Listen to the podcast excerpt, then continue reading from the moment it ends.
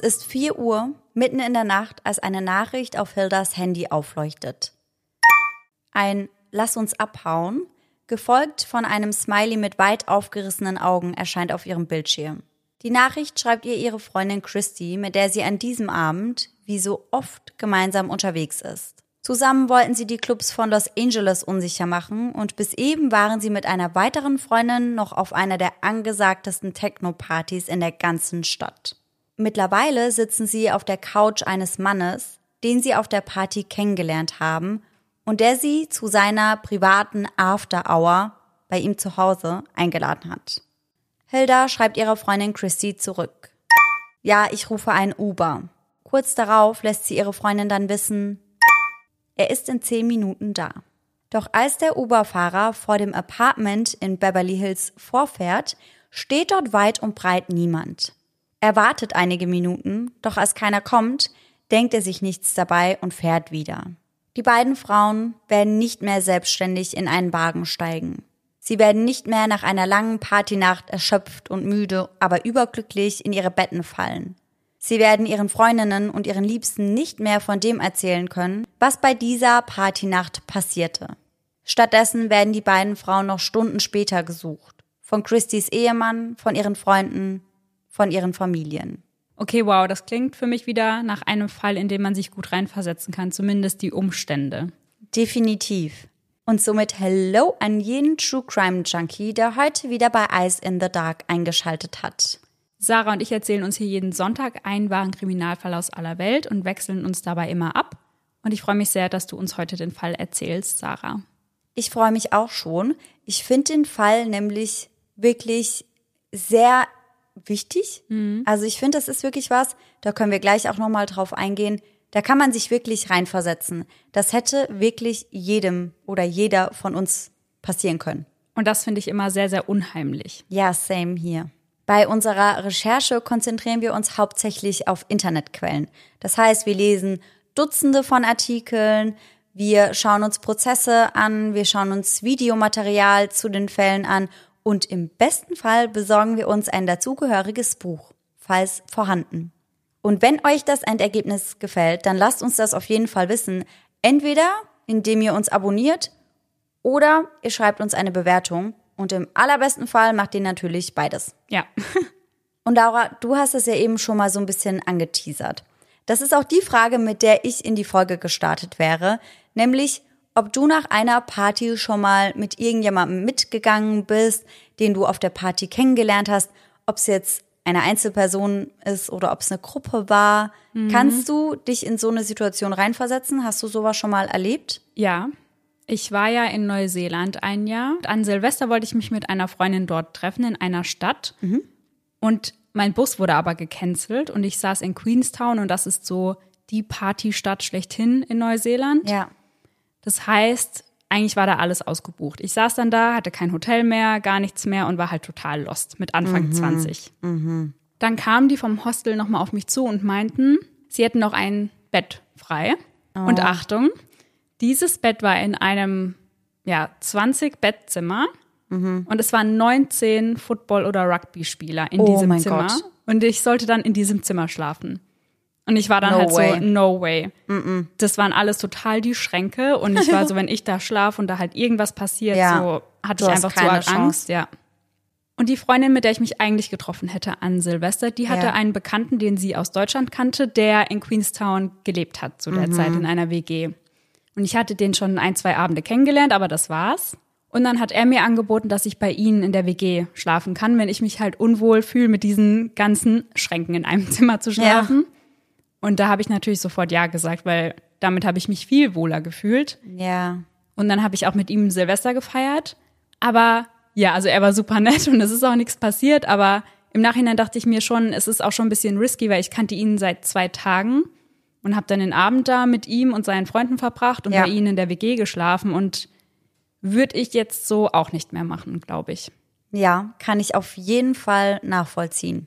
Eine Freundin und ich hatten nämlich auch schon mal eine ähnliche Situation, tatsächlich hier bei uns in Mannheim. Mhm. Das ist aber schon ewig lange her. Ja.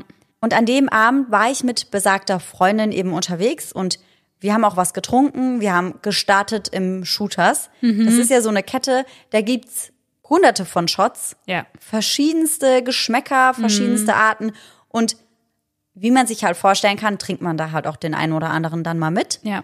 Und meine Freundin war zu dem damaligen Zeitpunkt Single und so ein bisschen am Schauen, was sich so ergeben könnte. Ja. Und dann kommst du natürlich zwei Mädels, die abends unterwegs sind, relativ schnell ins Gespräch.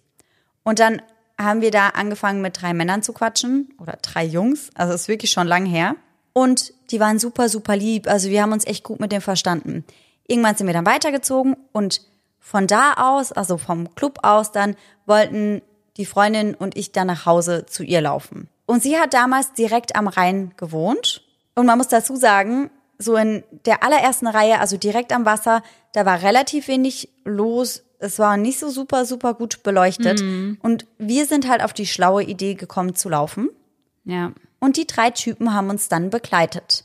Und wir sind dann irgendwann auch noch auf die Idee gekommen, weil wir uns halt gut mit denen verstanden haben, dass wir uns da ins Wasser setzen und noch quatschen. Und man muss ehrlich sagen, da war weit und breit keine Person, kein Haus, gar nichts. Also wir waren so fernab vom Schuss, Ja. dass ich mir mittlerweile auch denke, was hast du dir dabei eigentlich gedacht? Also auch bei uns, es ist absolut nichts passiert. Es ist alles gut gewesen. Das waren echt drei nette Typen so. Aber weiß ich auch nicht, ob ich das nochmal machen wollen würde. Ja, ich glaube, bei uns spielt jetzt natürlich auch mit rein, dass wir uns sehr viel mit Verbrechen auseinandersetzen Ja. und da generell schon kritischer sind. Ja, Aber ja, damals, ja, ich habe da gedacht mit den Rugby-Spielern, okay, muss nicht ich muss sein. jetzt nicht mit 20 Rugby-Spielern in einem Zimmer übernachten, aber bei der anderen Option war ich ja auch so, habe ich mir gar Ja, keine Gedanken ja. gemacht, dass da was passieren könnte, aber Ja. würde ich jetzt auch anders entscheiden, auf jeden Fall. Ja, auf jeden Fall. Ich auch. Mhm. Mit besagter Freundin ist sowas das eine oder andere Mal passiert. Also, wo wir dann irgendwo in Studentenwohnheimen mitgegangen sind Ja, und so, wo ich mir ja. im Nachhinein denke, warum? Ja, Warum? Da haben wir uns irgendwie immer so vom jeweils anderen da mitreißen lassen. Das war nicht die beste Kombi, glaube ich, einfach. ich glaube auch immer, man hat auch immer den Gedanken, mir passiert sowas nicht. Also man geht ja nie davon aus, dass das einem selbst passiert Ja. und deswegen, ja. Total. Und ich würde sagen, wir steigen nun wieder genau da ein, wo wir mit der Einleitung aufgehört haben. Wir befinden uns in den frühen Morgenstunden des 13. November 2021.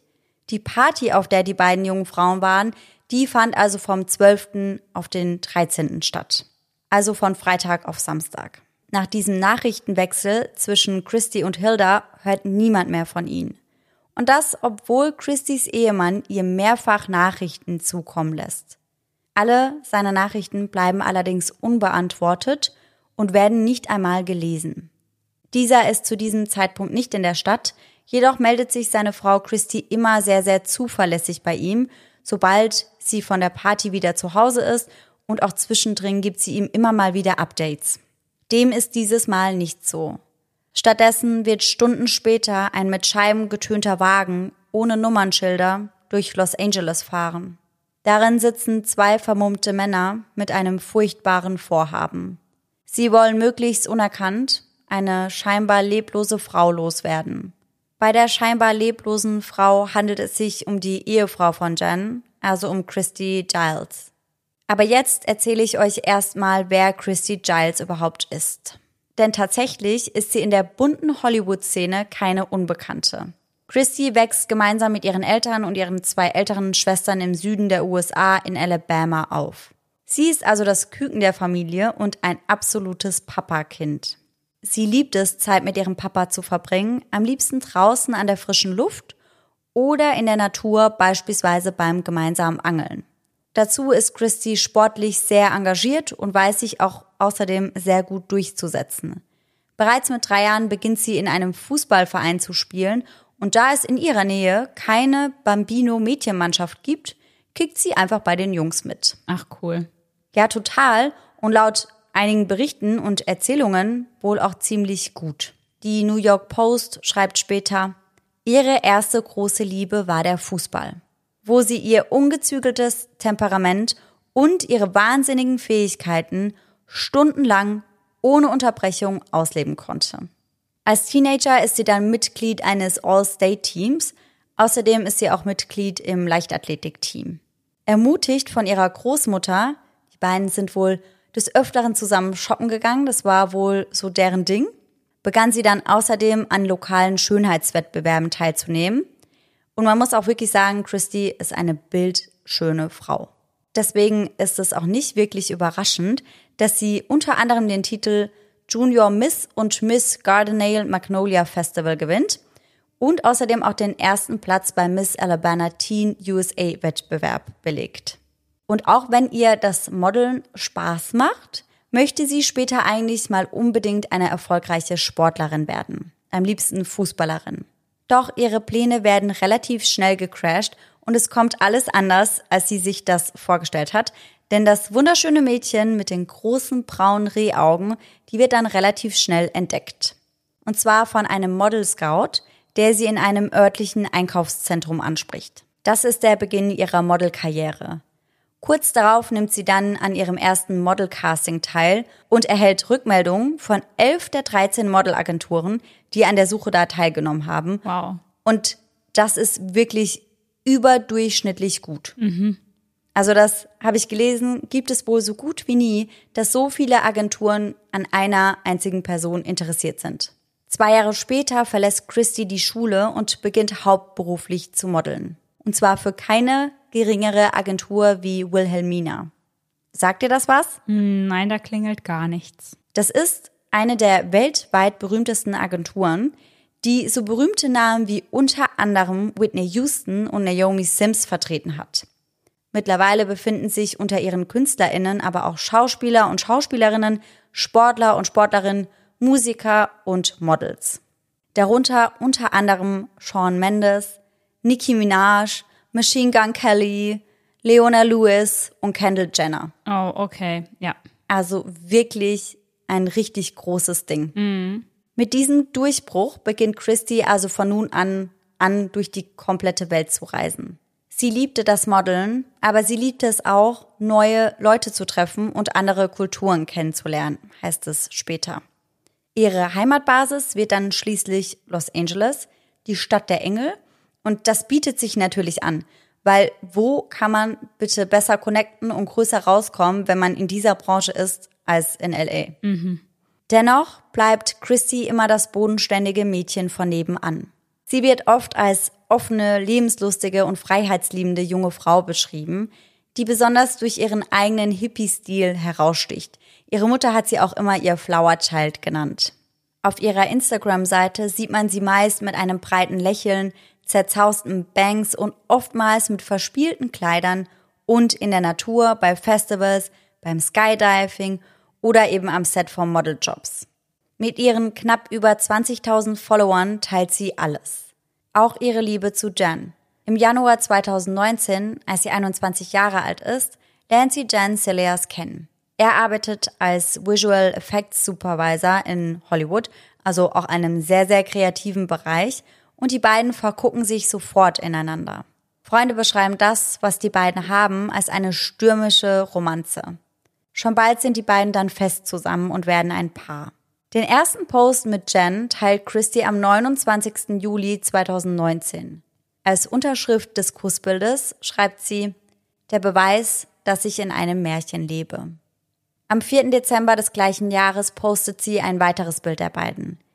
Ihre Gesichter sind ganz nah beieinander und sie grinsen sich an. Für immer in Glück gehüllt. Das ist mein Versprechen an dich, schreibt sie darunter. Im August, also kurz zuvor, hatten sich die beiden nämlich auf dem Burning Man Festival in Nevada das Ja-Wort gegeben. Das hatten sie spontan entschieden, nachdem sie mitbekam, dass drei junge Menschen auf dem Weg zum Festival bei einem Autounfall ums Leben kamen. In einem Story-Highlight hält sie ihre Hochzeit fest. Die beiden wirken wirklich überglücklich. Ihre Freunde sagen später, Christy erlebte eine Liebe, die tief, verletzlich und inspirierend war. Christy und Jan verbrachten ihre Tage damit, gemeinsam die Welt zu bereisen, in ihrer Küche zu kochen oder mit ihren Katzen zu kuscheln. Ihren letzten Post teilt sie am 2. November 2021, zehn Tage vor der besagten Party.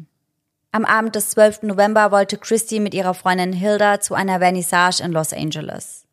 Hilda Cabrales Asola und sie waren mittlerweile sehr, sehr gute Freundinnen, Die beiden kennen sich aber noch gar nicht so lang.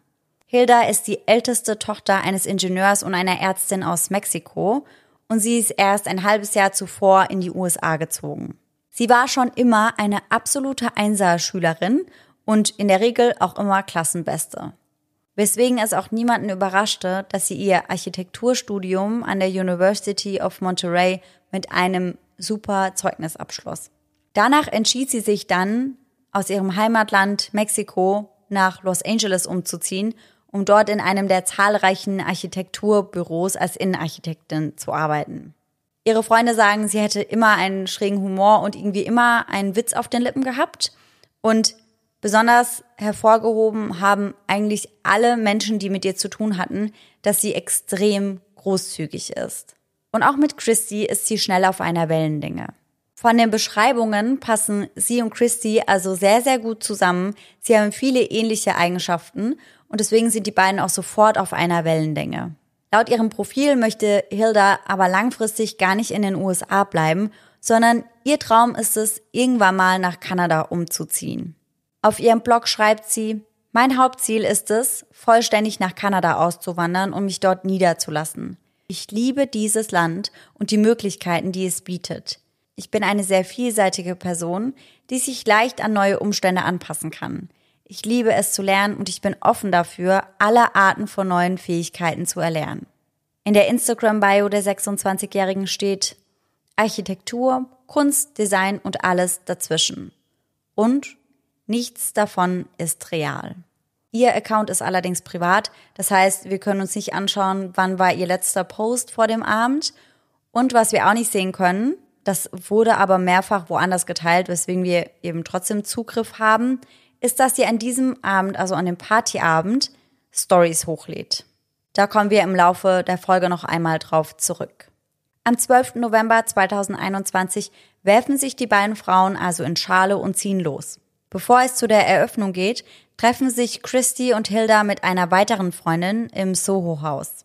Ich habe dich ja gefragt, ob du das kennst, oder? Mhm, ja. Und du kanntest das nicht. Nein. Mhm. Das ist einer der exklusivsten Member-Clubs überhaupt.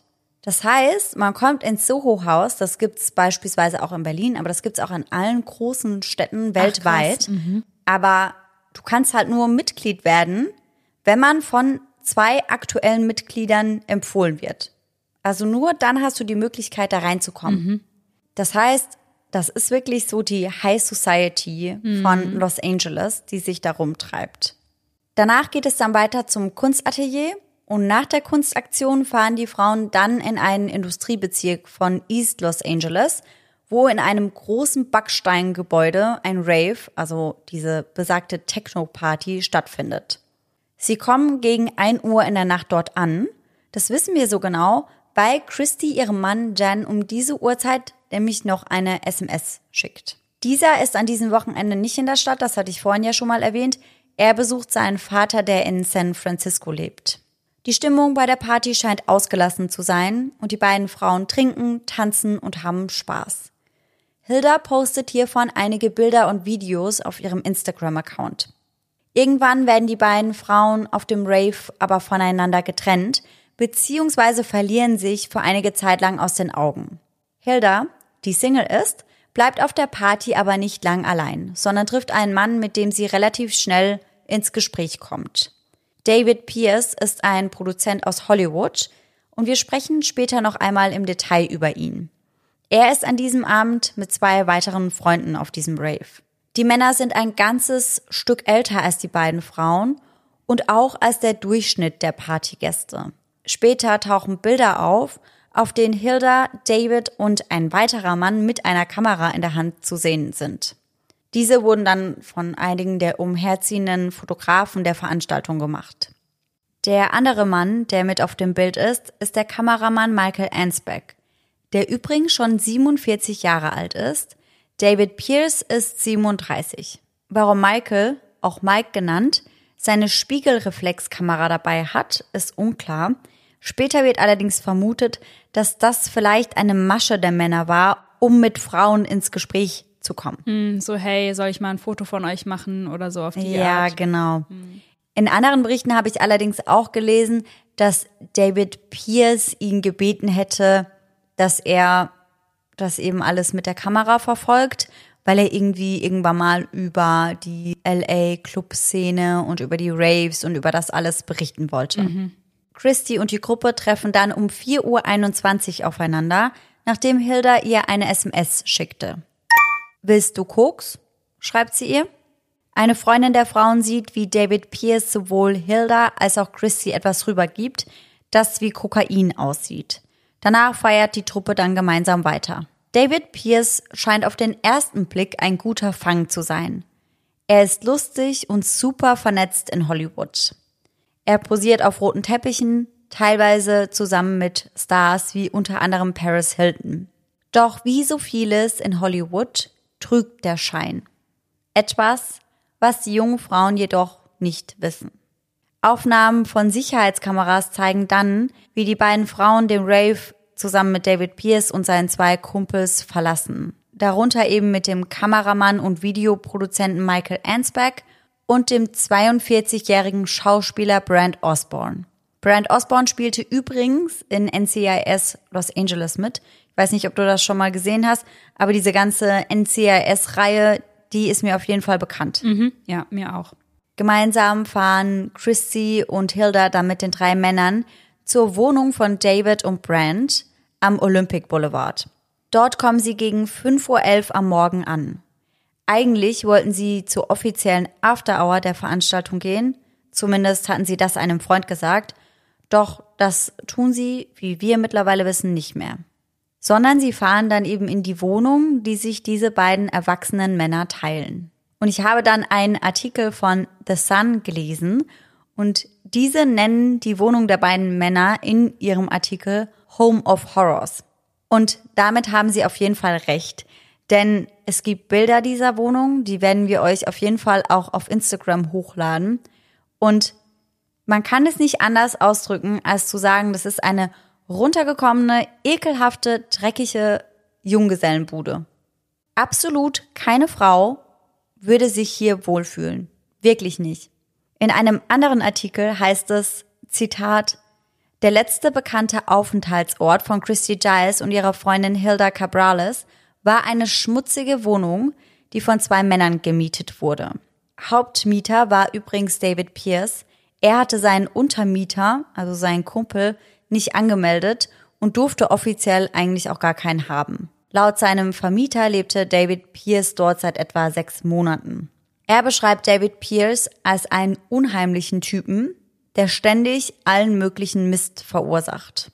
Er hatte beispielsweise seit Monaten keine Miete mehr gezahlt und hatte die Wohnung aber halt unter einem falschen Namen angemietet, weswegen der Vermieter eben gar nicht an ihn rankam. Ah, okay. Mhm.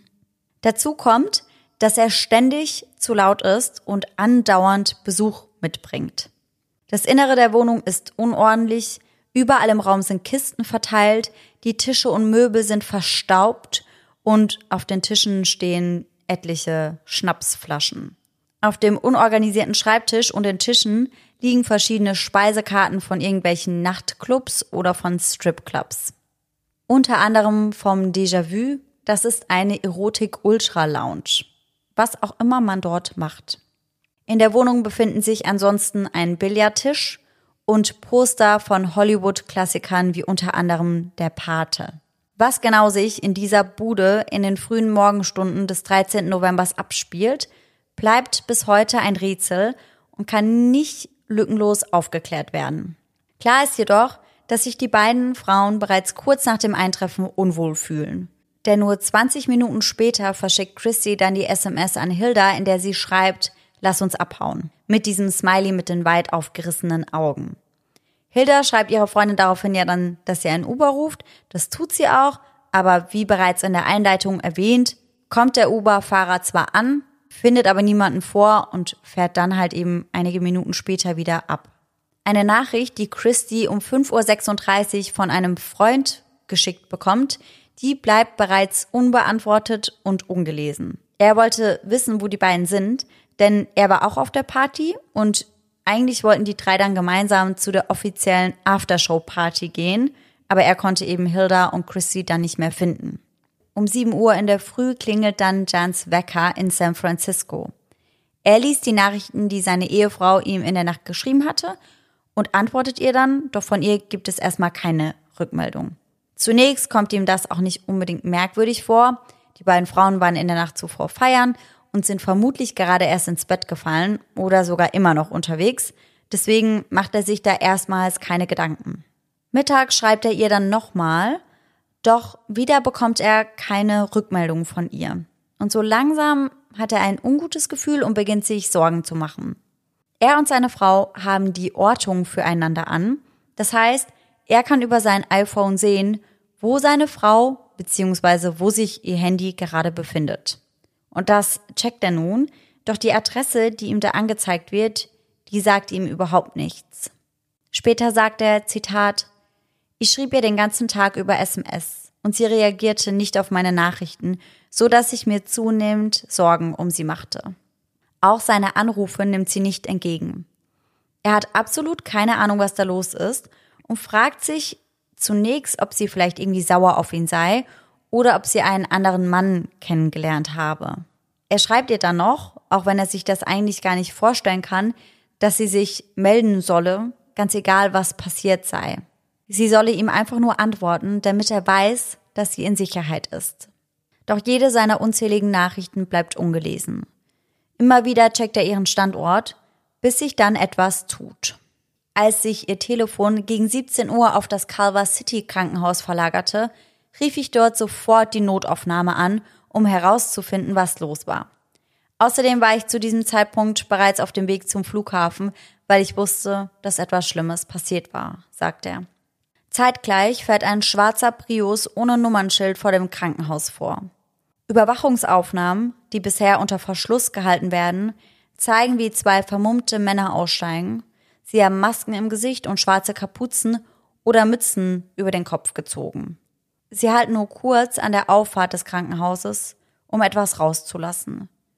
Den Körper einer leblosen Frau. Es ist Christy Giles. Dem herbeieilenden Krankenhauspersonal sagen sie, dass sie die Frau nicht kennen würden, sondern sie eben verwirrt auf der Straße aufgegabelt hätten. Dann fahren sie weiter, ohne ihren Namen genannt zu haben. Für die Frau, die sie angeblich gefunden haben, kommt jede Hilfe zu spät. Sämtliche Wiederbelebungsversuche scheitern, sie ist bereits tot. Später kann jedoch nachvollzogen werden, dass es sich bei den Männern um David Pierce und Brent Osborne handelte. Und der Standort, an dem Christys Handy geortet wurde, das war ihre Wohnung.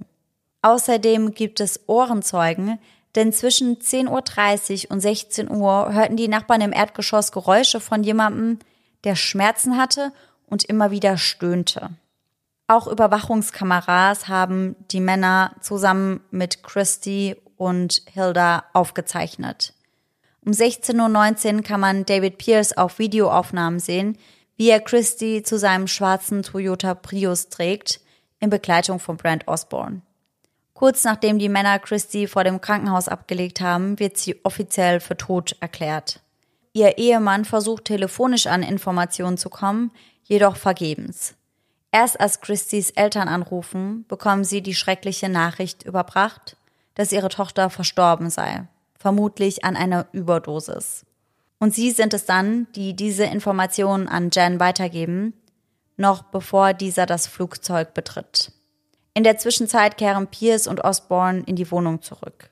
Eine Stunde später kann man Pierce erneut auf den Überwachungsaufnahmen vor seinem Haus sehen, wie er eine teilweise bekleidete Hilda die Treppe hinunterträgt. Sie legen sie um circa 19 Uhr, also zwei Stunden nach Christie, am Kaiser Permanent Krankenhaus in West Los Angeles ab. Also an einem anderen Krankenhaus. Mhm.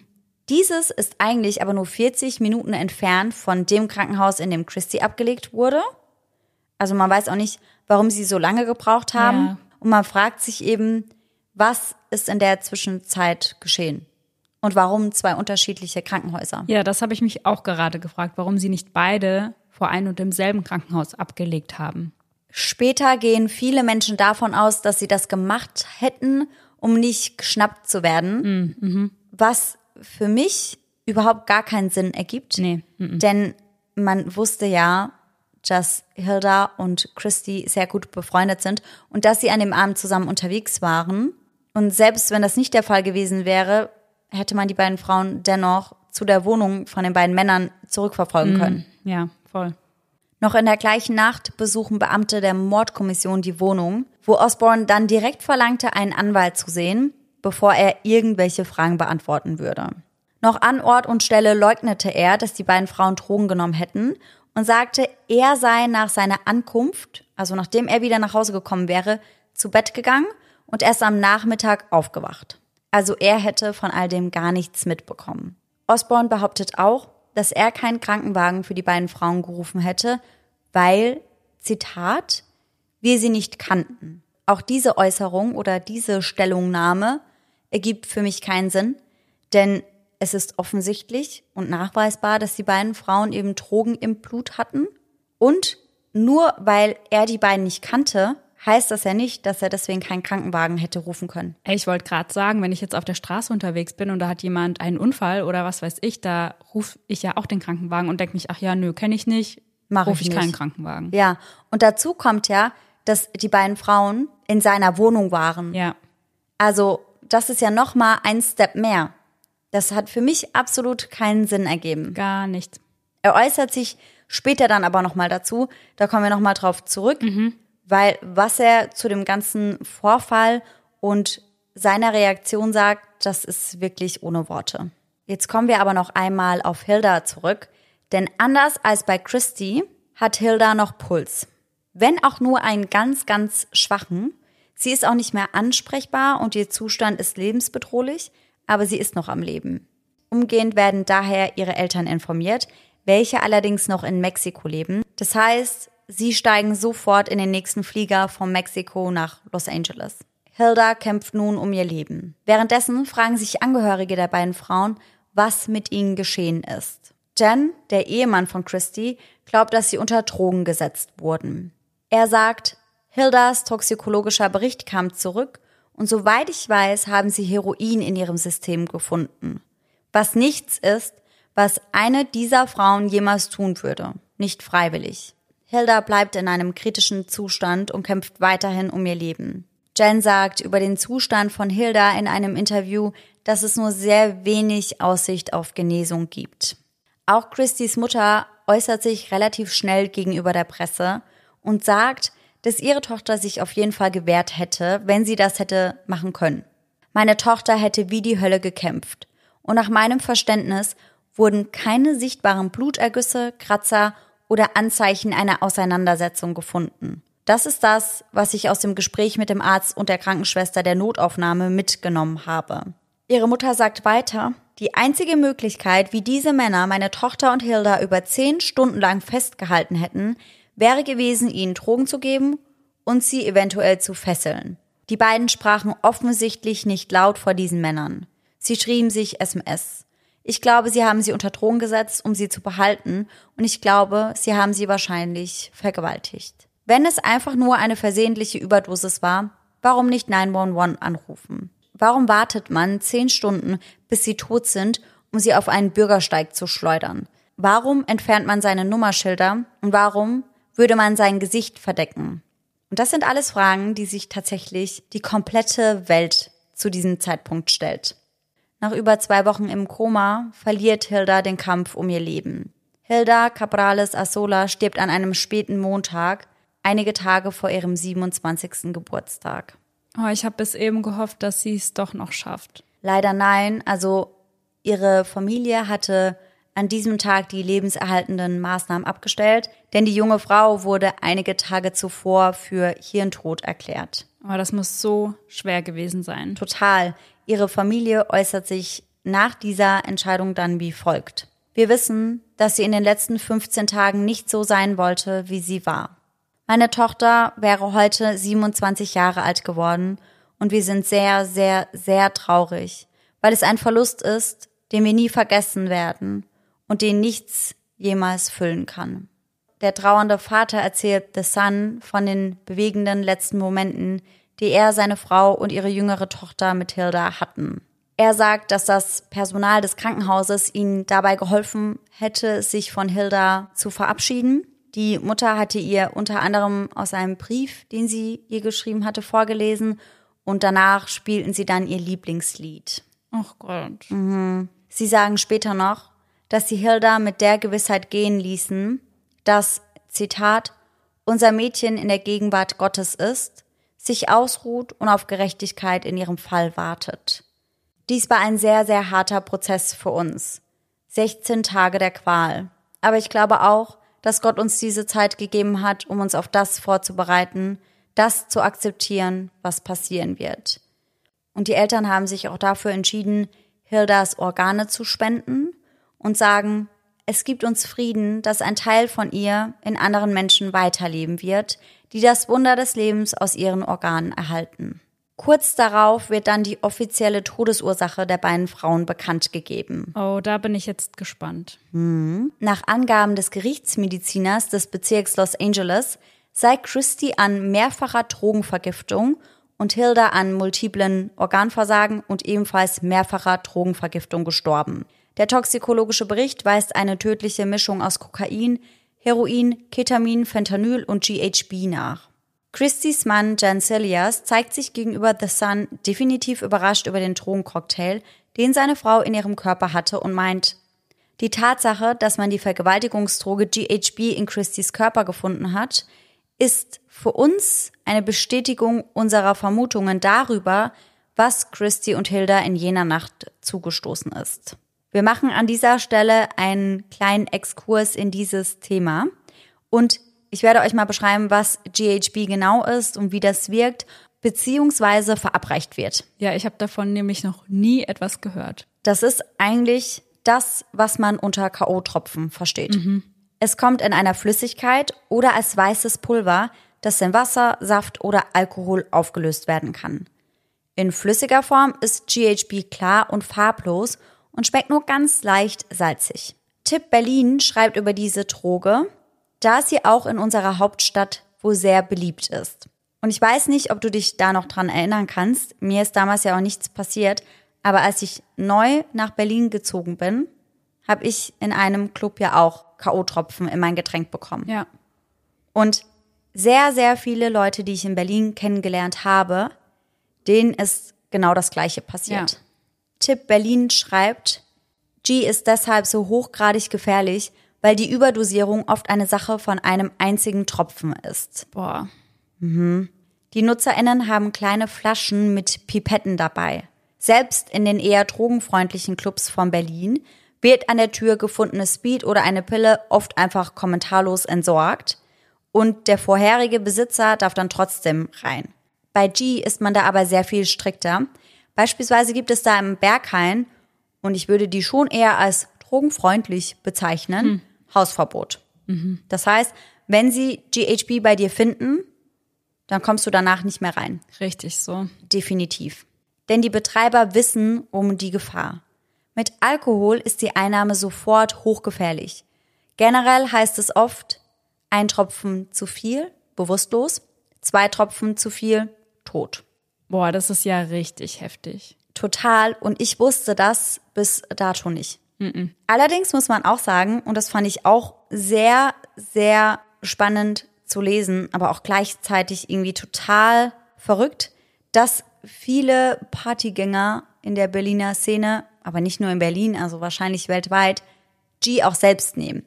Also das wird nicht immer nur als K.O.-Tropfen verabreicht, sondern es gibt eben auch Menschen, die GHB selbst nehmen, um einen eigenen Rausch zu haben. Weil das halt unterschiedlich wirkt, je nachdem, wie man das eben dosiert. Ja.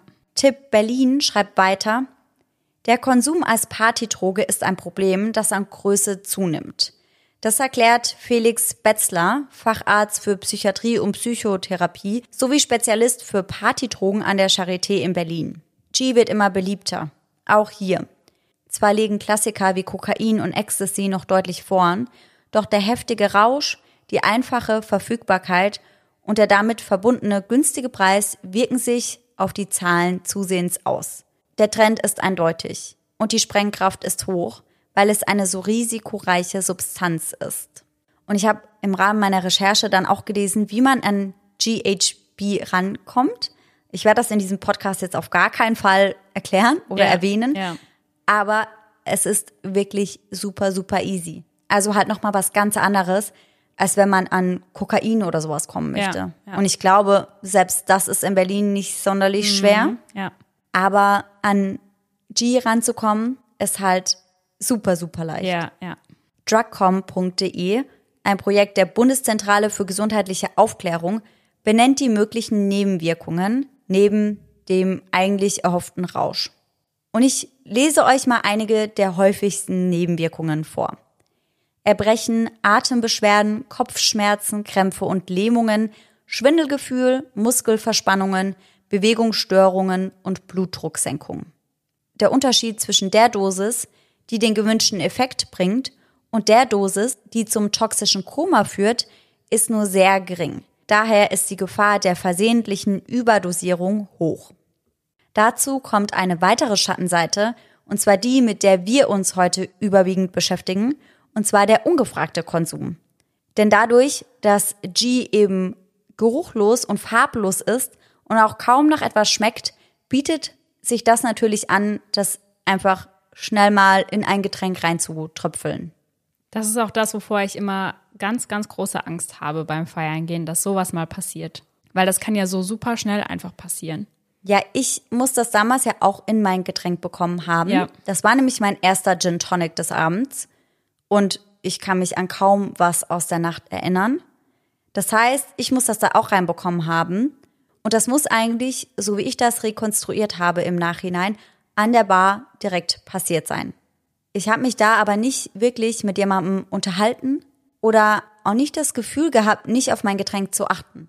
Ich glaube, in so Fällen kann das wirklich sein, dass das so eine Millisekunde ist, Ja. wo du mal zur Seite schaust und die nutzt dann die andere Person. Weil ich glaube, die Leute, die das machen, die sind da einfach so blitzschnell, dass man gar keine Zeit hat, irgendwie das zu Total. Und das finde ich noch krasser, weil wenn du dir überlegst, wenn die da einfach auf diese Pipette drücken Ja. und da ein bisschen was von dieser Substanz in dein Getränk kommt, dann können sie, wenn man das so schnell macht, ja gar nicht kontrollieren, wie viel kommt da gerade bei raus. Ja, ja. Und wenn das so schnell geht mit der Überdosierung, ist das ja gemeingefährlich. ja, total.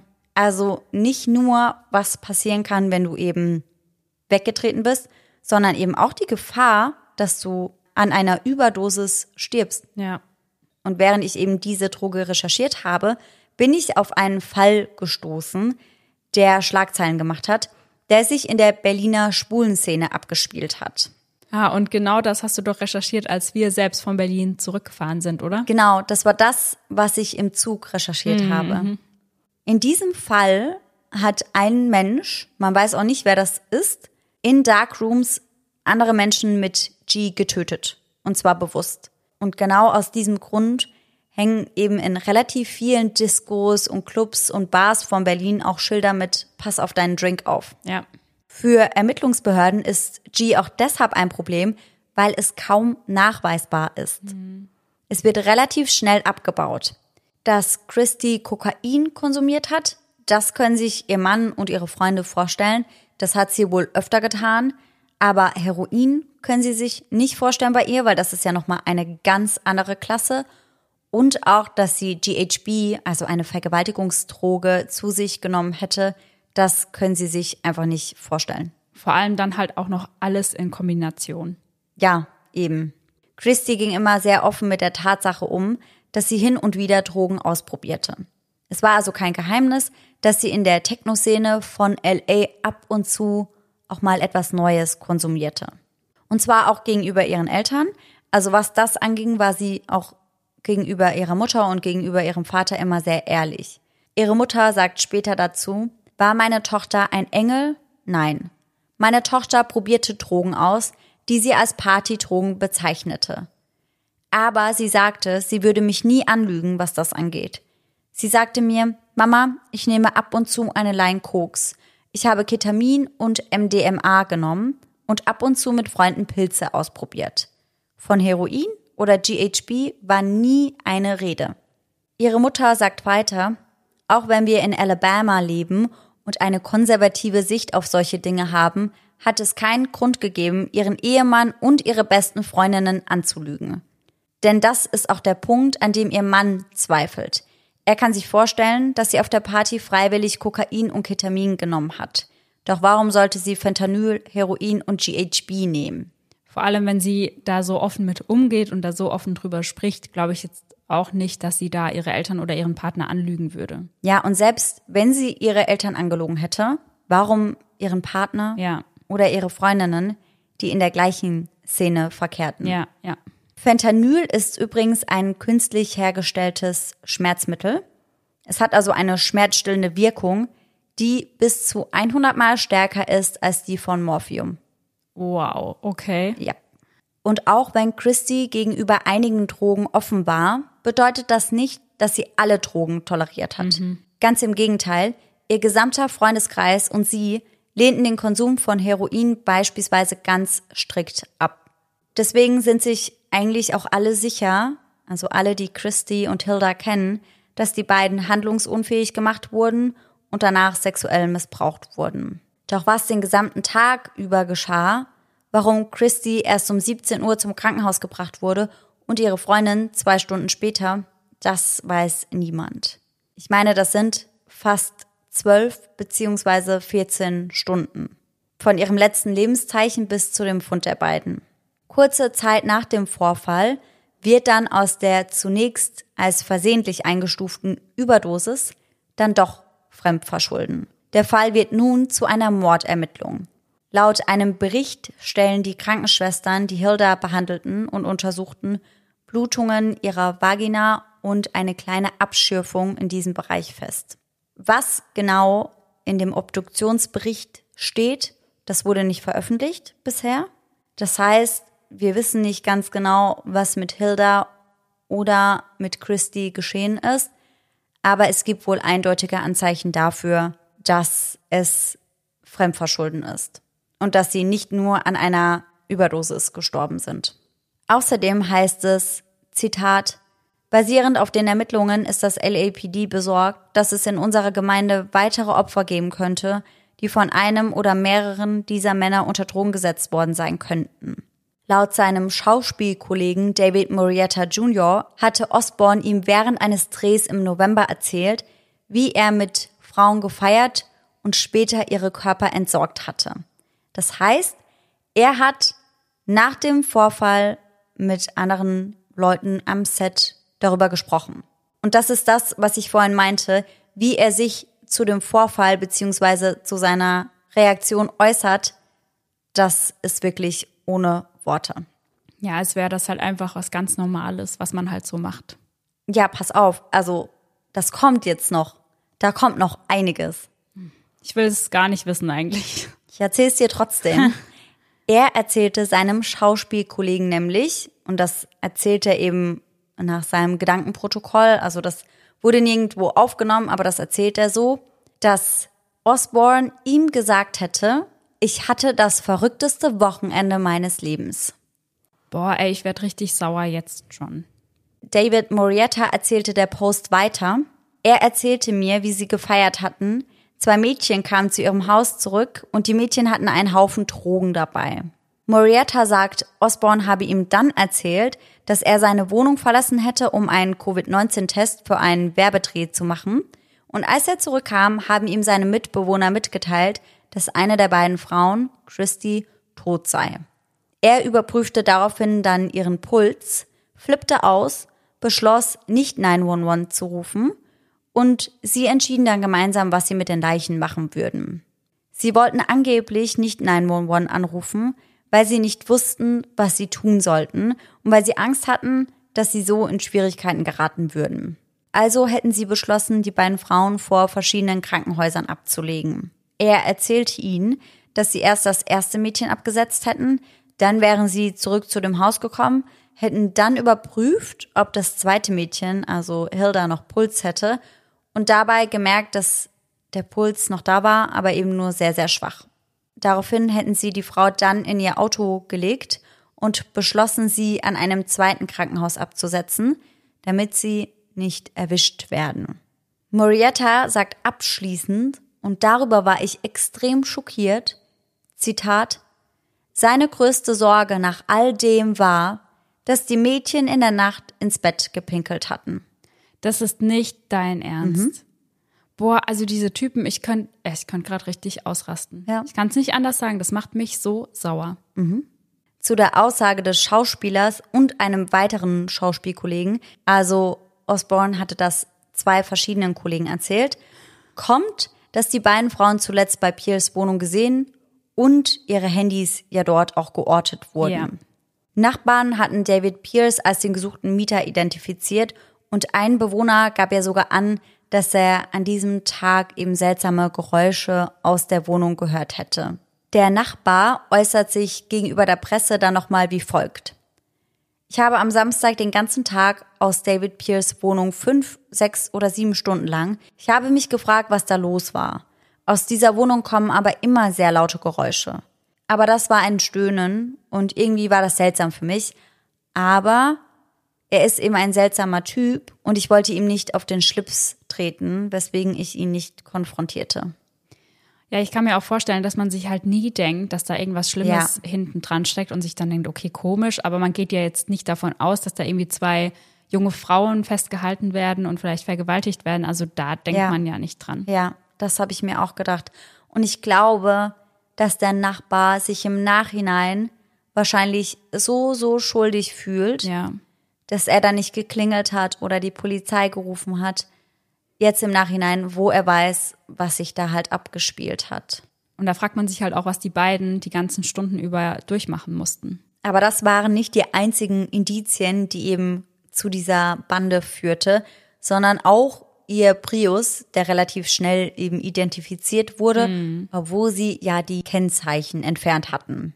Fünf Tage nachdem die beiden Frauen eben vor den Krankenhäusern abgelegt worden waren, besuchte nämlich ein Journalist die Wohnung von Pierce und Osborne und da sahen sie den schwarzen Prius in einer Garage auf dem Grundstück stehen. Mittlerweile hatten sie zwar wieder Kennzeichen dran, allerdings war das eben genau das gleiche Modell, die gleiche Farbe und da alles andere eben passte, konnte man schon zuordnen, dass das auf jeden Fall das Auto war, mit dem Hilda und Christy abgesetzt wurden. Also die haben sich ja ganz clever gefühlt, aber waren es halt einfach nicht. Am 15. Dezember 2021, gut einen Monat nach dem Tod der beiden Frauen, werden David Pierce, Brand Osborne und Mike Ansback im Zusammenhang mit dem Tod der beiden Frauen festgenommen. Osborne wurde übrigens direkt am Set von NCIS Los Angeles festgenommen Nein. und abgeführt. Doch. Krass. Nach Angaben der Polizei von Los Angeles County wird David Pierce gegen eine Kaution in Höhe von 4,3 Millionen US-Dollar festgehalten. Zunächst war die Kaution wohl geringer angesetzt, doch nachdem die Polizei in seiner Wohnung einen gefälschten Pass um mehrere 10.000 Dollar Bargeld gefunden haben, wurde das eben hochgesetzt aus Angst vor einer möglichen Fluchtgefahr. Ah, ja. Osborne und Ansbeck werden gegen eine Kaution in Höhe von 100.000 Dollar festgehalten. Also deutlich geringer. Ja, allerdings. Allerdings muss ich hier dazu sagen, dass die Berichterstattung auseinandergeht, sowohl was die Kautionshöhe von David Pierce angeht, als auch was die Kautionshöhe der beiden anderen Männer angeht. Einmal heißt es 40.000, einmal heißt es 100.000. Ich habe mich jetzt für die Beträge entschieden, die ich am häufigsten gelesen habe. Mhm. David Pierce Verteidiger bat den Richter wohl, seine Kaution ebenfalls auf 100.000 US-Dollar zu senken und fügte hinzu, dass sein Mandant auch bereit wäre, einen GPS-Knöchelmonitor zu tragen. Die anderen beiden Männer, also Osborne und Ansbeck, die werden relativ schnell aber wieder freigelassen, weil es einfach nicht genügend Beweise gibt. Das heißt, sie kommen relativ schnell wieder auf freien Fuß. Nicht so David Pierce, denn dieser wird wegen anderen Verbrechen angeklagt, auf die wir später nochmal zurückkommen. Denn nachdem er eben mit dem Tod von Christy und Hilda in Verbindung gebracht wird und auch mit dem möglichen sexuellen Übergriff, melden sich ganz viele Frauen, mhm. die etwas zu David Pierce zu sagen haben.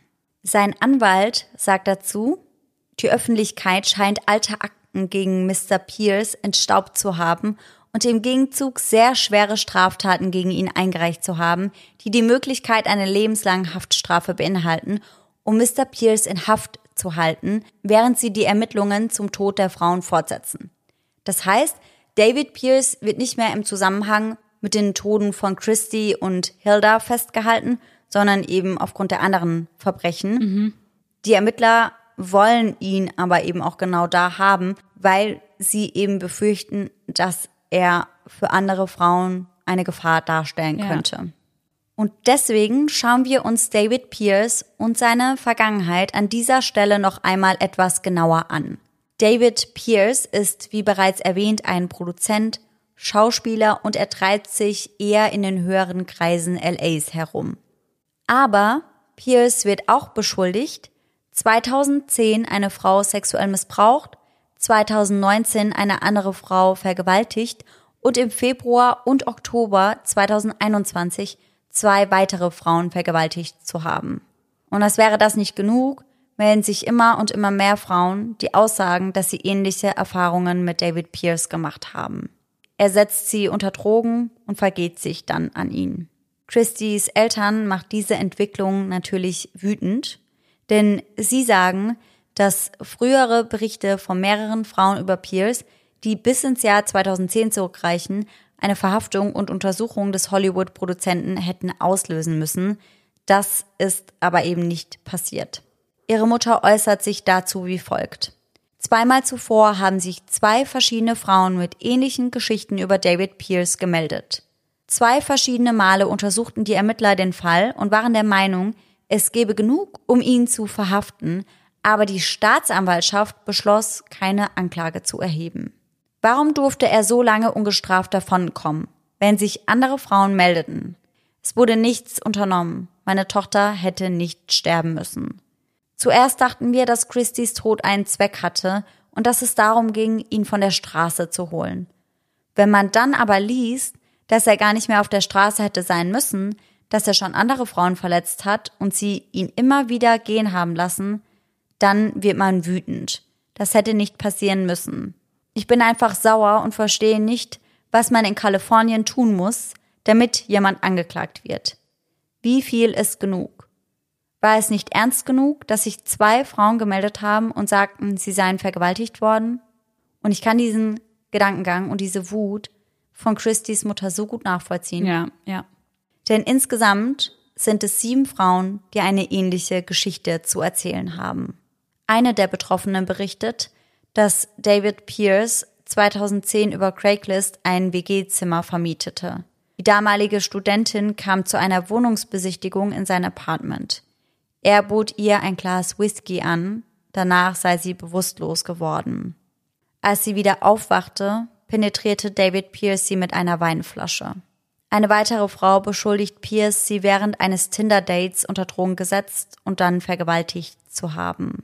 Ein ehemaliger Mitbewohner von Pierce hatte bereits 2008 Ähnliches mitbekommen. Während einer Hausparty im Jahr 2008 wurde er Zeuge, wie eine Frau weinend aus einem Zimmer kam. Kurz darauf folgte Pierce ihr dann. Die Frau erzählte dem ehemaligen Mitbewohner von Pierce daraufhin, dass er sie in die Enge getrieben hätte und daraufhin dann die Tür verschlossen hätte. Sie sagt, dass sie ihm gesagt hätte, dass sie nichts tun will und dass sie ihn nicht mal mochte. David Pierce hätte ihr dann gesagt, doch, du magst mich.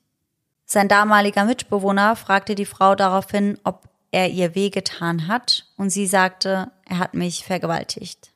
Überleg dir das mal, das war 2008 und die Tat an Christy und Hilda ist im Jahr 2021. Ja, und vor allem, was da ja alles danach noch passiert ist, also zwischen 2008 und 2021. Also ich kann die Wut ihrer Mutter so gut nachempfinden, weil man sich wirklich denkt, ja, wie sie sagt, was muss denn noch alles passieren, dass da ja. mal Konsequenzen gezogen werden? Ja, ja, ja. Und das sind nicht die einzigen Berichte. Ja, auf jeden Fall. Und das sind halt nicht die einzigen Berichte. Also ich habe euch jetzt nur einen Ausschnitt vorgelesen von dem, was geschehen ist. Mhm. Aber das war halt nicht alles. Und das war nur die Spitze des Eisbergs. Und vor allem klar, wenn er halt merkt, ey, ich komme jedes Mal damit durch, es passiert halt nichts, ist ja klar, dass er da irgendwie weitermacht, weil er denkt, ach ja, unternimmt ja eh niemand was und ja. die Polizei macht ja nichts. Ja. Was nach solchen Vorfällen, nach Vergewaltigungen oder anderen Übergriffen eigentlich immer geschehen ist, also das berichten alle Frauen, die betroffen waren, war, dass David Pierce ihnen im Nachhinein drohte. Mhm. Er sagte ihnen dann oftmals, er würde wissen, wo sie wohnen, er würde ihnen und ihren Familien etwas antun, wenn sie ihn anzeigen würden oder mit jemandem darüber sprechen würden. Und ich kann mir auch vorstellen, wenn das ein Hollywood-Produzent ist, der ja auch teilweise mit Stars wie Paris Hilton abgelichtet wird, dass die Frauen auch oft schon von vornherein denken, wer soll mir das glauben oder wer ja. wird mir das glauben, weil das ist ja leider oft so, dass Frauen nicht geglaubt wird. Und ich ja. glaube, dass die meisten oder dass sich viele dann auch einfach deswegen nicht getraut haben, weil sie dachten, der hat so viel Macht, was soll ich da machen? Total, das glaube ich auch. Und ich glaube auch, dass die ganzen Frauen sich dann eben gemeldet haben, als das mit Christy und Hilda passiert ist, weil sie dann dachten, jetzt wird mir wahrscheinlich eher geglaubt. Ja, und weil sie dann vielleicht auch wussten, er sitzt jetzt gerade hinter Gittern und er kann ja. mir jetzt nichts antun.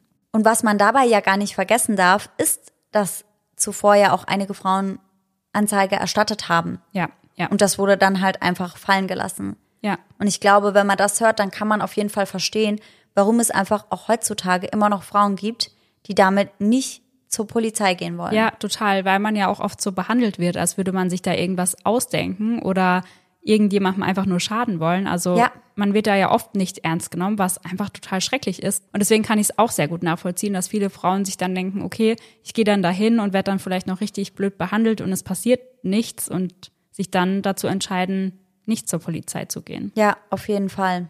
Weitaus mehr Frauen können über unangenehme und übergriffige Begegnungen Clubs beispielsweise mit ihm berichten.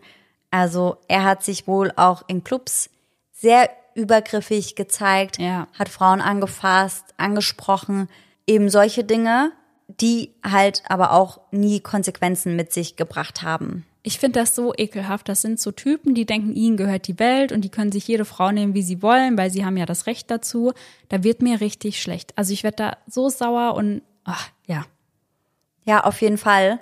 Und damit bist du nicht allein, denn bereits 2012 hatte David Pierce offenbar einen so schlechten Ruf, dass ihm auf der Klatschseite thedirty.com eine ganze Seite gewidmet wurde mit dem Titel Dave Pierce is a bad person.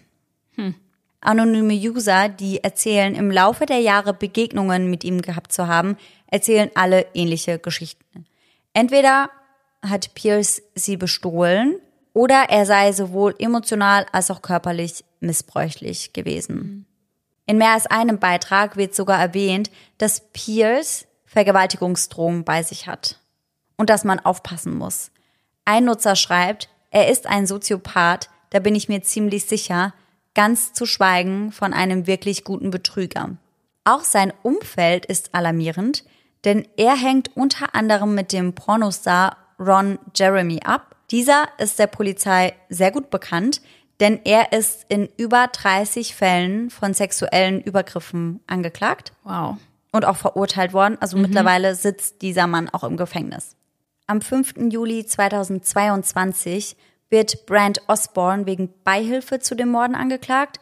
Michael Ansbeck, der ursprünglich ja mit Osborne wegen des Verdachts auf Beihilfe zu den Morden verhaftet wurde, der wurde ja relativ schnell wieder entlassen und er wird auch nicht angeklagt, also gar nicht angeklagt. Laut seinem Anwalt war er lediglich ein Zeuge, nicht mehr und nicht weniger. Er war ja beispielsweise auch nicht mit im Wagen, als die beiden Frauen abgelegt wurden.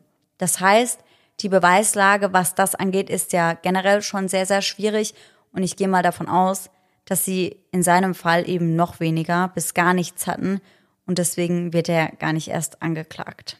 Was genau seine Rolle an diesem Abend bzw. in dieser Nacht war, das können wir natürlich aber nicht einschätzen. David Pierce wird wegen zweifachen Mordes durch eine Überdosis angeklagt. Pierce jedoch streitet seinerseits jegliches Fehlverhalten ab. Er sagt, Zitat, am Ende des Tages habe ich nichts Falsches getan und werde natürlich nichts sagen, was mich belasten könnte. Er fährt fort, dass er beobachtet hat, wie Leute an Dingen teilgenommen haben, mit denen er nichts zu tun hatte, und er hätte einfach versucht, die Situation wieder in Ordnung zu bringen. David Pierce Anwalt teilt der Post mit, dass Pierce bei der Anklageerhebung auf nicht schuldig plädieren will, und das tut er auch. Und sein Anwalt sagt weiter, alle Anschuldigungen, einschließlich der neuen Anklagen, also die der sexuellen Übergriffe und der Vergewaltigung, beruhen auf extrem schwachen Beweisen. Die Staatsanwaltschaft von Los Angeles County gibt dann übrigens auch bekannt, was genau diese neuen Anklagen sind. Und zwar enthalten diese eben Anklagen in folgenden Punkten. Zwei Fälle von gewaltsamer Vergewaltigung, ein Fall von Vergewaltigung einer bewusstlosen oder schlafenden Person und ein Fall von sexueller Penetration mit einem Fremdkörper. Am 11. Juli 2022 erscheint Pierce vor dem Los Angeles Superior Court zu einer vorläufigen Anhörung im Fall Giles und Cabrales. Und ihm wird dann eben außer den zwei Morden an den Frauen im gleichen Verfahren auch noch vorgeworfen, dass er den Frauen eine kontrollierte Substanz verkauft hat oder ihnen zumindest zum Verkauf angeboten hat, was er nicht hätte machen dürfen. Die anderen vier Anklagepunkte, die werden in einem komplett separaten Verfahren dann besprochen. Mhm. Also hier geht es wirklich nur um den Fall Christy und Hilda. Ja. Die anderen Anklagepunkte sind getrennt davon. Bei einer Verurteilung in allen Anklagepunkten, was den Fall Christy und Hilda angeht, drohen David Pierce bis zu 120 Jahre Gefängnis. Wow. Mhm. Brand Osborne meldet sich ebenfalls in der vorläufigen Anhörung. Er wurde ja in zwei Fällen zur Beihilfe der Tat angeklagt und er beharrt weiterhin auf seiner Unschuld. Außerdem sagt er, dass er nicht mitbekommen hätte, dass Pierce Frauen missbraucht hätte. Er hat ja eine ganze Zeit lang mit David Pierce zusammengelebt und er sagt dann später in einem Interview, Zitat, ich habe eines der mutmaßlichen Opfer angesprochen, weil ich sie mitten in der Nacht schreien hörte und unsere Schlafzimmer direkt beieinander lagen. Ich habe sie gefragt, ob alles in Ordnung ist, und sie sagte, wir haben ein Rollenspiel gespielt. Er sagt weiter, Pierce hat mir gegenüber nie erwähnt, dass er Frauen körperlich nicht respektiert. Ich habe nie gesehen, dass er Frauen respektlos behandelt hat. Niemals. An dieser Stelle nochmal ein kurzer Einwurf von mir. Die Öffentlichkeit sieht das komplett anders. Und vor allem, selbst wenn sie in dem Moment erst gesagt hat, ja, es ist alles in Ordnung, das war nur ein Rollenspiel, heißt das ja nicht, dass es in dem Moment wirklich in Ordnung war. Vielleicht hat sie sich da einfach nicht getraut, was zu sagen. Eben. Also. Sie war ja auch immer noch in der Wohnung der beiden. Ja. Und offensichtlich hat sie sich ja nicht getraut, irgendetwas zu sagen, weil sonst hätte sie ja mit Hilda auch direkt kommuniziert, dass sie gehen möchten. Ja. Und hätten das nicht per SMS gemacht. Ja. Christys Mutter meldet sich ebenfalls nochmal zu Wort. Sie sagt, dass ihre Familie und sie seit Monaten unter Strom stehen würden und darauf warten würden, dass sich der Fall irgendwie weiterentwickelt. Denn ihr habt es sicherlich mitbekommen, wir befinden uns jetzt im Dezember 2022 und die Tat geschah ja über ein Jahr zuvor. Mhm. Das heißt, das Ganze zieht sich extrem in die Länge, denn David Pierce wusste sehr lange Zeit zu verhindern, dass er angeklagt wird, beziehungsweise dass es zum Prozess kommt, indem er das System einfach immer und immer wieder austrickste, beispielsweise indem er wieder und wieder seinen Anwalt wechselte. Mhm. Er hat nämlich das Recht, jederzeit seinen Anwalt zu wechseln. Dem neuen Anwalt muss dann aber wiederum Zeit gegeben werden, seine Verteidigung vorzubereiten. Das heißt, das Verfahren wird dann immer wieder nach hinten verschoben. Ja, klar. Und man kann sich nur vorstellen, wie schlimm das für die Angehörigen sein muss. Boah, ja. Christys Mutter sagt auch, dass es sich immer mehr in die Länge gezogen hätte und dass es sich mittlerweile anfühlt, als würde dieser Albtraum niemals enden. Ja, das kann ich mir vorstellen. Auch Christys Ehemann äußert sich und sagt, dass es für die Angehörigen immer wieder ein Stich ins Herz war mhm. und immer wieder ein Schlag ins Gesicht und dass sie einfach nur endlich Gerechtigkeit für Hilda und Christy wollen. Er sagt außerdem, wir wollen nicht, dass ein Raubtier wie er auf der Straße lebt. Die Menschen müssen vor Leuten wie ihm auf der Hut sein. Die aktuellsten Artikel zum Fall sind auf Anfang diesen Jahres datiert. Allerdings muss ich euch an dieser Stelle leider enttäuschen, denn es gibt bisher noch immer keine Verurteilung und auch noch keinen Prozess. Zumindest gibt es noch keine Informationen darüber, wann das losgeht, ob sich vielleicht schon irgendetwas getan hat. Aber wenn ich irgendwas Neues weiß, dann lasse ich euch auf jeden Fall daran teilhaben. Oh ja, unbedingt. ABC 7 schreibt am 25. Januar 2023, in der am Dienstag veröffentlichten Anklageschrift wird David Brian Pierce, 40, beschuldigt, im November 2021 Christy Giles, ein 24-jähriges Model und eine angehende Schauspielerin, und ihre Freundin Hilda Cabrales Asola, 26, getötet zu haben.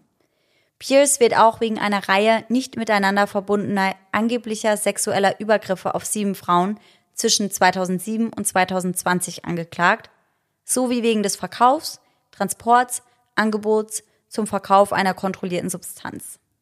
Hierbei geht es übrigens um Fentanyl. Mhm. Darüber hinaus wird ein zweiter Mann, Brent Walter Osborne, mittlerweile 43, in zwei Fällen der Beihilfe zur Tat angeklagt. Er hat ebenfalls, genauso wie David Pierce, auf nicht schuldig plädiert. Der Fall ist also bis dato noch nicht abgeschlossen. Boah, und das muss für die Familien einfach furchtbar schlimm sein. Definitiv. Ich habe mir auch einige Interviews von Jen, also von dem Mann von Christy, angeschaut und war auch auf seinem Instagram-Profil unterwegs. Und in jedem Satz, in jedem Bild, das er postet, in jedem Interview merkt man einfach, wie extrem er unter dem Verlust leidet. Ja, ja. Er sagt zwar im Dezember letzten Jahres, dass er erleichtert ist, dass die Männer eben festgenommen wurden und dass sie angeklagt werden, aber er sagt auch, dass er weiß, dass das erst der Anfang eines ihm bevorstehenden Kampfes ist. Ja. Und dass sie auf jeden Fall noch einiges tun und durchstehen müssen, um diese Typen ins Gefängnis zu bringen. Weil der Prozess wird sicher auch noch eine ganze Weile dauern, wenn er denn mal angefangen hat. Ja, definitiv. In einem Interview sagt er, ich weiß, dass ich stark sein muss und ich werde alles tun, was ich kann, um sicherzustellen, dass meine Frau die Gerechtigkeit bekommt, die sie verdient. Auch wenn keine noch so große Gerechtigkeit sie jemals wieder zum Leben erwecken wird. Aber hoffentlich hält es diese Kerle davon ab, anderen Frauen ebenfalls etwas anzutun. In ihrer Wohnung hat er einen Schrein für seine Frau errichtet und sein Instagram-Profil ist voll von Erinnerungen und Liebesbekundungen an seine Frau Christy. Einen Monat nach ihrem Tod postet er ein Foto von Christy und schreibt dazu, es ist jetzt genau einen Monat her, dass du so plötzlich von uns gegangen bist. Die Zeit ist noch nie so langsam oder so schnell vergangen. Du bist immer noch so real und präsent in meinem Herzen und meinen Gedanken. Ich rechne immer noch jeden Moment damit, eine SMS oder ein lustiges Video von dir zu sehen. Das Leben wird ohne dich nie mehr dasselbe sein. Die Auswirkungen deines Ablebens werden für mich und alle, deren Leben du so sehr berührt hast, für immer spürbar sein. Selbst wenn wir die volle Härte der Justiz gegen diese Männer erreichen, keine noch so große Strafe wird jemals wieder gut machen, dass uns dein Leben genommen wurde. Du wirst immer noch fort sein. Du warst meine beste Freundin, meine Liebhaberin und meine treueste Begleiterin. Du warst meine Muse, die mich jeden Tag aufs Neue inspiriert hat. Wir teilten Träume und Visionen für unsere Zukunft. Die Dinge waren nicht immer perfekt, aber verdammt, sie waren zu 95 Prozent der Zeit erstaunlich. Und das ist es, was wirklich zählt.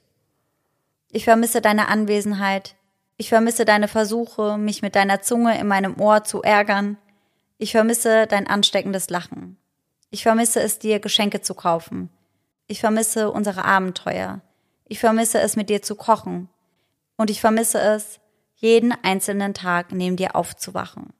Ich vermisse alles an dir. Im Moment kann ich nur hoffen und träumen, dass wir uns eines Tages zwischen den Sternen wiederfinden werden. Wie du in deinem Ehegelübde zu mir gesagt hast, schwöre ich dasselbe. In jedem Leben werde ich dich finden. Boah, also ich finde, dieser Text zeigt halt ganz extrem, was die beiden Frauen auch für eine Lücke hinterlassen haben. Total.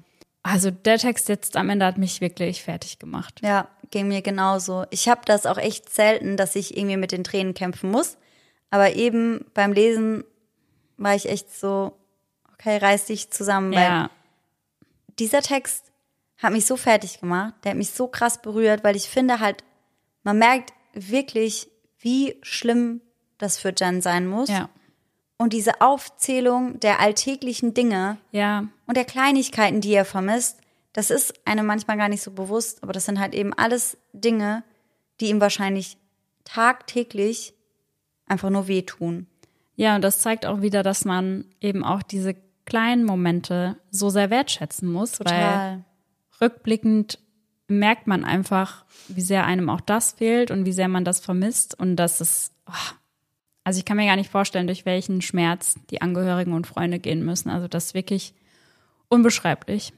Ja, und vor allem, weil klar, sie sagen auch, dass Gerechtigkeit ihnen Christy oder Hilda nicht mehr zurückbringt. Ja. Aber dennoch ist das, glaube ich, auch was, was man braucht, um mit der Situation ein bisschen besser vielleicht Ja. klarzukommen. Ja. Und so hat man das halt gar nicht. Man hat gar keinen Abschluss. Man weiß auch, der Prozess steht einem noch bevor. Der wird auch noch mal extrem hart werden. Ja. Und auch Jahre nachdem das geschehen ist, ist das halt immer noch nicht durch. Ja, und ich glaube, dass so ein anstehender Prozess, der steht ja auch der eigentlichen Trauer total im Weg. Also man Voll. kann sich ja gar nicht nur auf seine Trauer konzentrieren, sondern hat die ganze Zeit im Hinterkopf, ja, was ist, wenn er doch freigesprochen wird oder Ja. was ist, wenn es keine Konsequenzen gibt. Also das dann jahrelang noch so mit sich rumtragen zu müssen, das ist einfach nur unfair. Ja, total. Und David Pierce, der sitzt ja ein momentan. Ja, Mike Ansback, der wurde ja komplett nicht angeklagt. Ja. Also der hat mit der ganzen Sache gar nichts mehr zu tun. Sein Anwalt wurde von der Presse auch gefragt, ob er eben als Zeuge gegen seine beiden Freunde aussagen wird. Aber der Anwalt sagte einfach nur keinen Kommentar. Ja. Also er wollte sich dazu gar nicht äußern. Aber ansonsten hat Mike Ansback gar nichts mehr mit dem Ganzen zu tun. Aber Brand Osborne eben schon. Und soweit ich weiß, hat er seine Kaution gezahlt und ist momentan auf freiem Fuß. ja. Und das finde ich halt auch heftig.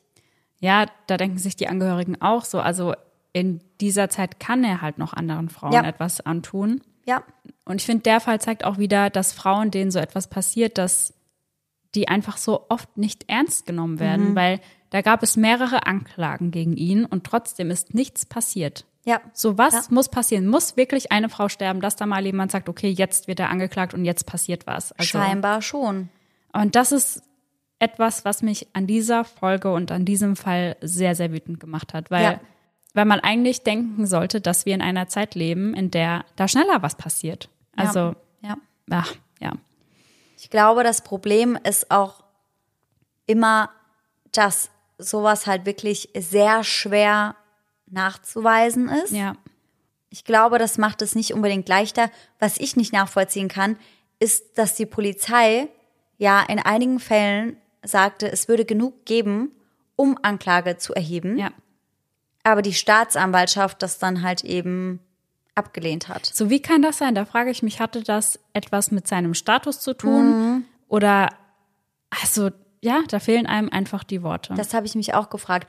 Oder ob die Staatsanwaltschaft halt weiß, hey, wenn wir da nicht handfeste Beweise haben, dann kommen wir damit nicht durch und dann ersparen wir den betroffenen Frauen eben einen Prozess, der dann am Ende zu nichts führt und am Ende werden die Täter vielleicht noch freigesprochen und das, glaube ich, ist noch mal schlimmer, Ja. wenn sie dann davon freigesprochen werden. Aber Aber ja, wie du ich sagst, der Punkt ist ja, dass es in vielen Fällen schwierig ist, da handfeste Beweise zu haben. Auch wie wir vorhin drüber gesprochen haben, dass K.O.-Tropfen einfach relativ schnell vom Körper wieder abgebaut Ja. werden. Das heißt, in der Zeit, in der die Frauen wahrscheinlich merken, was passiert ist, Ja. ist es schon zu spät, das nachzuweisen im Körper. Und dann ist natürlich, steht man wieder vor der Frage, wenn man dann halt bei einigen Fällen sagt, okay, man erhebt halt keine Anklage, weil es keine Beweise gibt, okay, dann stehen wir irgendwann da und sagen, es gibt nie einen Prozess wegen solchen Fällen, Genau. weil es so selten handfeste Beweise gibt. Und Ja. das ist so schlimm für die Opfer von sexuellem Missbrauch. Das, ja, das nimmt ja auch ganz vielen Frauen wahrscheinlich den Mut Ja. zu sagen, ich melde mich überhaupt bei der Ja. Polizei. Du hast ja vorhin schon gesagt, viele trauen sich nicht, weil sie Angst haben, dass sie nicht ernst genommen werden. Ja. Das ist schon mal die erste Hürde, da überhaupt drüber zu sprechen. Dann die Angst, werde ich überhaupt ernst genommen Ja. Mhm. oder werde ich vielleicht gar nicht ernst genommen? Und dann der nächste Punkt, selbst wenn die Ermittler oder die Staatsanwaltschaft dich ernst nimmt, gibt es denn ausreichend Beweise? ja. weil viele der Frauen haben sich halt auch nicht direkt danach gemeldet. Ja. Das heißt, die Droge, die ihnen wahrscheinlich verabreicht wurde, die war auf jeden Fall schon mal nicht mehr nachweisbar. Ja. Und dann ist es eben schwierig, wenn dann Aussage gegen Aussage steht. Ja. Was ich mich frage, im Fall, der 2008 geschah, also auf dieser Hausparty, wo der ehemalige Mitbewohner von David Pierce eben auch war, der wurde halt auch kein direkter Zeuge, aber die Frau hat ihm halt direkt danach gesagt, hey, Ja. das und das ist geschehen. Da frage ich mich halt, warum ist das nicht genug gewesen? Ja. Aber das ist halt einfach, ja, wahrscheinlich super schwierig nachzuweisen, aber halt extrem grausam für alle Betroffenen, die es zuvor getroffen hat. Ja. Und natürlich auch für Christy und Hilda, die halt mit ihrem Leben zahlen mussten, Ja. weil die Opfer zuvor nicht ernst genug genommen wurden. Und dieser Gedanke ist einfach ganz grausam. Mhm, Und deswegen ärgert es mich auch so oft, wenn Frauen, die in der Öffentlichkeit stehen, ganz offen über sexuellen Missbrauch sprechen und über die Erlebnisse Ja. sprechen, die sie machen mussten. Und dann gesagt wird, ja, warum trägt man das so in die Öffentlichkeit? Und das zeigt ja Ja. nur, dass du lügst. Und da denke ich so, nein, das zeigt einfach anderen Frauen, dass sie nicht alleine sind. Ja, und sowas. genau. Schwachsinn. Und sie machen das ja, dass sie anderen Frauen zeigen, hey, ihr seid nicht allein. Genau. Und uns ist das auch passiert, um anderen Frauen Mut zu machen. Und das ist super wichtig, dass da so offen drüber gesprochen wird. Und dann macht es mich so sauer, wenn ich dann so Kommentare lese, ja, wenn du damit so in die Öffentlichkeit gehst, dann kann das ja nur gelogen sein Ja, und so. ja, ja. Also ja, da werde ich einfach immer richtig sauer, weil genau der Punkt, darüber zu sprechen und ja, anderen Frauen Mut zu machen, ist einfach super wichtig. Total, auf jeden Fall, da bin ich ganz bei dir. Und was wahrscheinlich, dazu habe ich nichts gefunden, aber das kann ich mir vorstellen, weil man das sehr, sehr oft hört, nach dem Tod von Christy und Hilda haben sich ja noch mehr Frauen dazu geäußert, Ja. die dann erst Jahre später damit an die Öffentlichkeit gegangen sind. Und da sagen ja auch immer ganz, ganz viele Menschen, ja klar, warum kommt sie denn jetzt damit? Ja, Und ich wette, dass das da eben genauso war. ja, Und das verstehe ich auch nicht. Weißt du, wie viel Mut das wahrscheinlich kostet, sich dazu irgendwie überhaupt nur zu äußern oder jemandem zu öffnen? Und wenn du dann hörst, dass es auch anderen passiert, ja. dann traust du dich vielleicht Ja, eher. total. Und es gibt ja auch viele Frauen, die irgendwie im Laufe ihrer Therapie erst den Mut finden oder die Kraft auch finden, Ja. sich an die Polizei zu wenden. Und dann kann das passieren, dass das auch mal ein, zwei Jahre später passiert, weil Ja. du musst dann mit dir erstmal selbst klarkommen vielleicht und Ja. da erstmal dir vielleicht professionelle Hilfe holen und schaffst dann erst den Schritt. Ja. Also diese Argumentation ist einfach, ja, das sind halt Leute, die sich noch nie mit dem Thema beschäftigt haben und einfach keine Ahnung haben, aber meinen, sie können im Internet, ja, Haten. groß, ja, genau. Ja, total. Ja, ich muss auch sagen, der Fall war für mich schon einfach sehr, sehr schlimm, auch weil, wie wir auch ganz am Anfang der Folge gemerkt haben, wir uns beide in diese ganze Geschichte reinversetzen könnten. In dieses, wir gehen halt mit ein paar Leuten mit, Ja. feiern noch, machen irgendwo eine After-Hour. Da kann man sich reinversetzen. Ja. So Dinge sind schon mal passiert. Ja, Zu solchen Situationen kommt es wahrscheinlich häufiger, als man denkt. ja, total. Aber wie du schon sagst, man denkt halt immer, mich erwischt es nicht. Ja. Ganz furchtbar. Ja, also der Fall hat mich auch sehr, sehr mitgenommen Und ich heute. hoffe sehr, dass die beiden Männer verurteilt werden. ja, Ich werde euch da wirklich auf jeden Fall auf dem Laufenden halten. unbedingt. Unbedingt. Entweder werde ich das, wenn es da Neuigkeiten gibt, irgendwann mal in einer neuen Folge vor dem Fall erwähnen. Ja. Oder eben auf Instagram oder TikTok. Dort findet ihr uns unter eisendedark.podcast. Yes. Und ich würde sagen, nach diesem Fall können wir alle auf jeden Fall andere Gedanken gebrauchen. Und deswegen hast du uns wie immer eine Gänsehaut to go mitgebracht, richtig? Ja, und dieser Gänsehaut-to-go-Moment, der hat es auch wieder richtig in sich.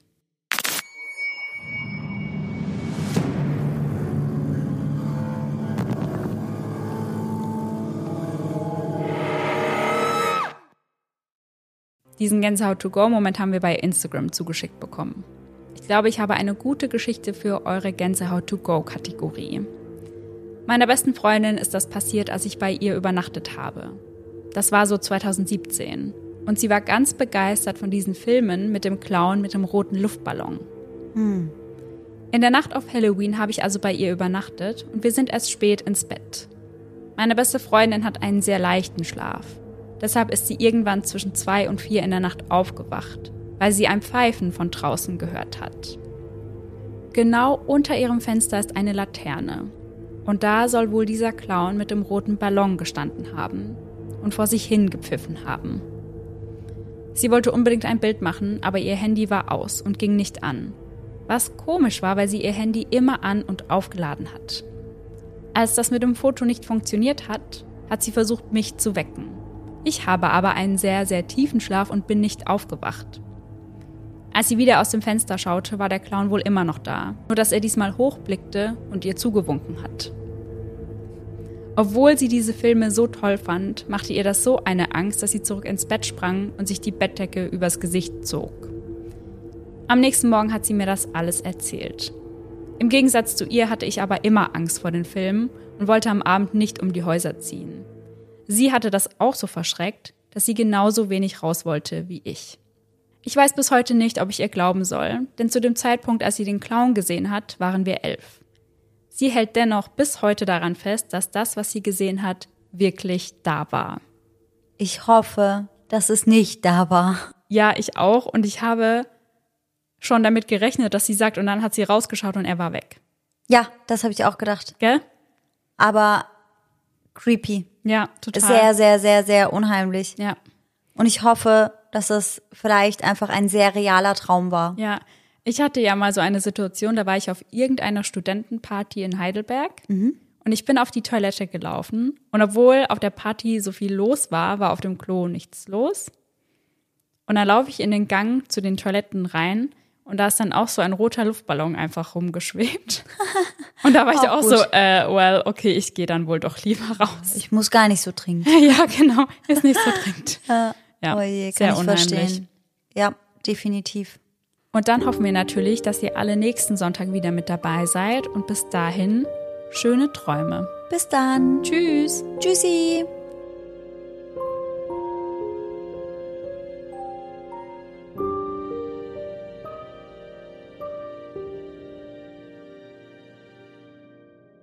Wir befinden Der Blick abgeschossen. Oder am 29. Julia, wie ich geschrieben habe. finde ich schöner. Ipalat, Ipalat, Ipalat. Ipalat. Ich könnte auch Werbesprecherin einfach werden, oder? Ich kann auch Seitenbacher. Bergsteigermüsli von Seitenbacher. Total. Total. Das lasse ich drin. Unbedingt. Tschüssi.